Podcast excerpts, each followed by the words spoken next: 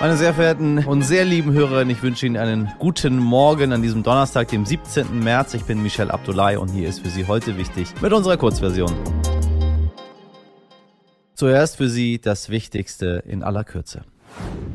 Ein Erdbeben der Stärke 7,3 hat die Region um das Atomkraftwerk Fukushima in Japan erschüttert. Auch eine Tsunami-Warnung wurde herausgegeben.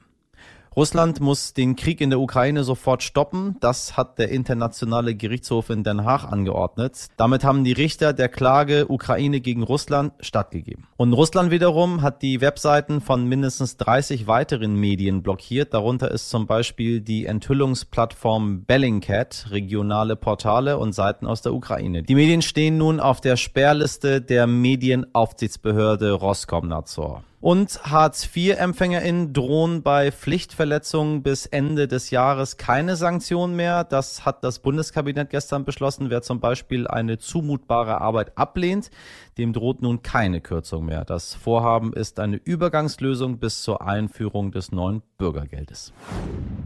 ViertklässlerInnen sind während der Corona-Pandemie beim Lesen deutlich zurückgefallen. Das zeigt eine repräsentative Studie des Instituts für Schulentwicklungsforschung der Universität Dortmund. Unter den fast 4300 getesteten GrundschülerInnen hatten Kinder im letzten Jahr, also nach gut einem Jahr pandemiebedingter Einschränkungen, eine substanziell geringere Lesekompetenz als ViertklässlerInnen im Jahre 2016. Im Durchschnitt fehlt ihnen ein halbes Schuljahr. Sozial benachteiligte Schüler seien besonders stark zurückgefallen. Zu kaum einem Thema bekommen wir aktuell mehr Mails von Ihnen, liebe HörerInnen, als zu den hohen Spritpreisen. Auf der einen Seite kriegen wir viele Nachrichten von Menschen, die auf dem Land wohnen und auf das Auto angewiesen sind, Fahrradfahren oder günstigere ÖPNV-Tickets, Sie wissen schon, sind für Sie keine Option. Ähm, liebe Bianca, Ina, Andrea, Axel und viele mehr, vielen Dank dafür. Dagegen stehen etwa unsere StammhörerInnen Anke und Bärbel. Sie sagen, jeder, der finanziell dazu in der Lage ist, sollte angesichts größerer Krisen seinen Beitrag in der derzeitigen Situation leisten und die höheren Preise eben bezahlen. Hm. Wir sollten den Boykott von russischem Gas und Öl mittragen und aufhören zu jammern. Nach dem Motto, was lassen wir uns unsere Werte kosten? Christian Lindner will die Lager jetzt ja befriedigen, indem er vorhat, einen Tankbonus auszuzahlen. Allerdings ist der gar nicht so einfach umzusetzen und vielleicht ist ein solcher Tankbonus auch überhaupt nicht sinnvoll. Mein Kollege, der Wirtschaftsredakteur Lorenz Wolf Döttinchem, räumt jetzt mal auf mit Mythen und erklärt uns die Lage. Lieber Lorenz, Christian Lindner möchte die Autofahrer an der Zapfsäule mit einem Rabatt entlassen. Was hältst du von dieser Idee? Das ist eine absolute Schnapsidee. Das ist purer Populismus. Ich glaube, Lindner kommt mit dieser Idee nur deswegen, weil in den nächsten Monaten drei Landtagswahlen anstehen im äh, Saarland, in Nordrhein-Westfalen und in Schleswig-Holstein. Und in zwei dieser Länder regiert die FDP mit und er will offenbar krampfhaft an dieser Regierungsbeteiligung festhalten. Ich kann mir das nur so erklären. Was spricht denn gegen so einen Bonus? Ein Tankbonus oder ein allgemeiner Tankrabatt ist überhaupt nicht zielgenau der hilft allen, unabhängig davon, warum sie eigentlich da Auto fahren. Ob sie eben die Disco fahren oder zur Arbeit. Ob sie arm sind oder reich. Dazu muss man wahrscheinlich sagen, die Armen haben wahrscheinlich eh kein Auto und deswegen profitieren die überhaupt gar nicht von so einem Tankbonus. Das heißt also, wenn man Leuten, die durch hohe Spritpreise getroffen sind, helfen will, dann doch bitte gezielt. Also, wenn Leute beruflich ein Auto benutzen müssen, dann kann man die Pendlerpauschale erhöhen.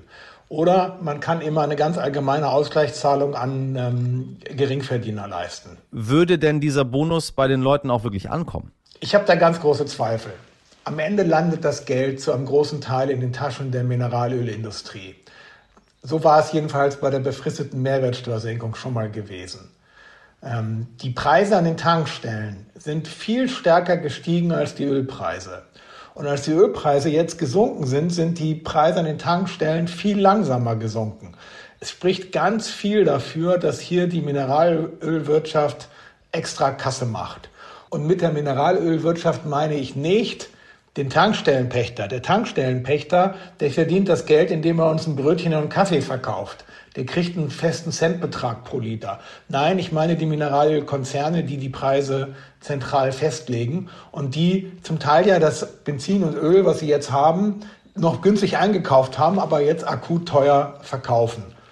Das ist eigentlich ein Fall für das Kartellamt. Und da sollte mal Herr Lindner sich zu Wort melden als Liberaler, dass das Kartellamt dafür sorgt, dass hier der Wettbewerb eingehalten wird und dass nicht einzelne Partner am Markt sozusagen hier über Gebühr zulangen können.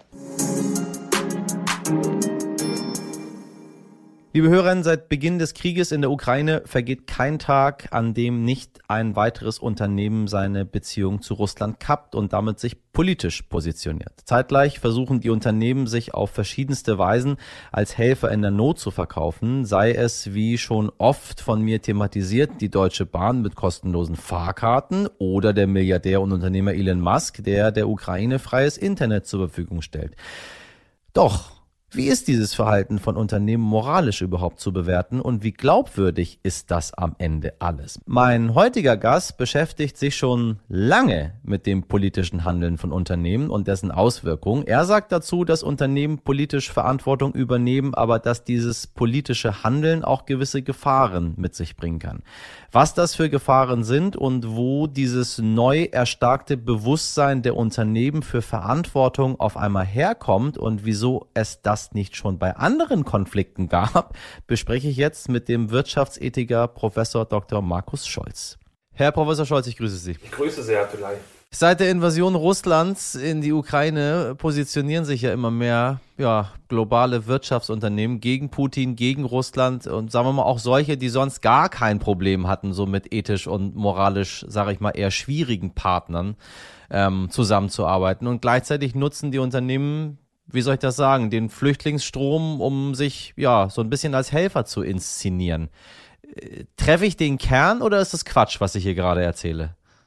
Ja, Sie treffen den Kern, ähm, aber vielleicht kann ich ja helfen, noch etwas zu systematisieren. Ähm, ich glaube, was wir im Moment äh, beobachten, ist ähm, eine politische Verantwortungsübernahme von Unternehmen. Das heißt, hier gibt es einen Krieg, den ersten großen Krieg äh, seit dem Zweiten Weltkrieg äh, in Europa mit ähm, einem Aggressor, der gegen das Völkerrecht äh, verstößt ähm, und von der Politik ähm, mit bisher nie dagewesenen Sanktionen belegt wird. Und hier verhalten sich Unternehmen auch, man könnte schon fast sagen, solidarisch mit diesen Sanktionen, einige zumindest, und verlassen das Land des Aggressors also eben Russland ähm, ebenso.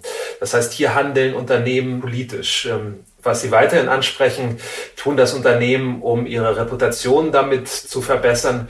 Möglicherweise. Das müsste man von Unternehmen zu Unternehmen genauer anschauen. Umgekehrt kann man natürlich auch fragen, was ist mit den Unternehmen, die Russland nicht verlassen? Was treibt diese Unternehmen eigentlich an, in Russland zu bleiben? Also, wenn wir auf der einen Seite schauen, Ikea hat das Land verlassen, ähm, äh, Nestlé äh, ist immer noch in Russland aktiv.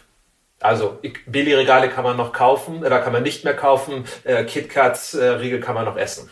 Was erhofft man sich als Unternehmen davon? Also ich meine, auf der einen Seite hat man natürlich Schaden dadurch, dass man, dass man geht äh, und keine Einnahmen mehr hat. Auf der anderen Seite erhofft man sich, ja was? Naja, zunächst kann man ja vielleicht fragen, ob es das moralisch Richtige ähm, ist, äh, Russland zu verlassen. Und ähm, ich hoffe doch, ähm, dass ja. sich ähm, einige Top-Manager, die diese Entscheidung treffen, äh, einfach auch diese Frage stellen. Äh, tue ich das moralisch Richtige? Und ähm, meiner Meinung nach, ja, sie tun das moralisch Richtige. Ähm, das politische Handeln von Unternehmen ist, vielleicht kommen wir noch später zu diesem Punkt, ähm, ist nicht ohne Probleme. Ist, einige sagen, ist, ist nicht legitim äh, im Fall äh, der russischen Invasion äh, in der Ukraine scheint es mir eindeutig zu sein, hier wird Völkerrecht ähm, verletzt. Ähm, das hat die Gesellschaft äh, für sich entschieden und Manager tun hier das, was angebracht ist, was moralisch richtig ist, ähm, nämlich Russland weiterhin zu schwächen und äh, das Land zu verlassen. Also ich hoffe, das ist eine Frage, eine Selbstbefragung nach Moral. Dann kann man natürlich weiter fragen, ist es reputationsstiftend, das ähm, Land zu verlassen? Und ähm, im Moment würde ich beobachten, ja, äh, das mag sich ähm, zukünftig aber ändern. Ähm, wir können uns schon auf eine Diskussion freuen, äh, was passieren wird, wenn Putin sagen wird, die Unternehmen, die das Land hier verlassen haben, die entsprechenden Produktionsstätten werden verstaatlicht. Ähm, ich glaube, dann haben wir eine neue Diskussion. Und ich glaube, dann wird so eine Entscheidung auch zunehmend unpopulärer. Das heißt aber nicht, dass sie deshalb äh, falsch wird, äh, moralisch moralisch falsch wird. Ich danke Ihnen sehr für das Gespräch, Herr Professor Scholz. Danke, hat mich gefreut. Noch eine Empfehlung dazu, wenn Sie mehr über die vielfältigen Auswirkungen des Kriegs erfahren wollen, dann empfehle ich Ihnen den heutigen Stern. Darin sprechen fünf Prominente offen über den Krieg. Zum Beispiel erzählt der Stardirigent Daniel Barenboim, wieso es der russischen Regierung in die Hände spielt, wenn man jetzt Stücke russischer Komponisten verbietet, wie es zum Beispiel in Polen der Fall ist. Oder der Philosoph Richard David Precht, der erzählt, wieso Mitgefühl mit den Menschen in der Ukraine und gleichzeitige Waffenlieferung in eben diesem Krieg sich vollkommen ausschließen. Sehr lesenswert. Einen Link dazu finden Sie in der Folgenbeschreibung. Das war heute wichtig in der Kurzversion. Wenn Sie mehr und tiefgründigere Gespräche von uns haben wollen, dann hören Sie mal in die Langversion rein. Heute wichtig jetzt stern.de ist die Adresse für Ihre Themen, Anregungen und Kommentare. Ich wünsche Ihnen einen traumhaft sonnigen Donnerstag. Machen Sie was draus und ich freue mich, wenn wir uns morgen wieder hören. Ihr Michel Abdullahi.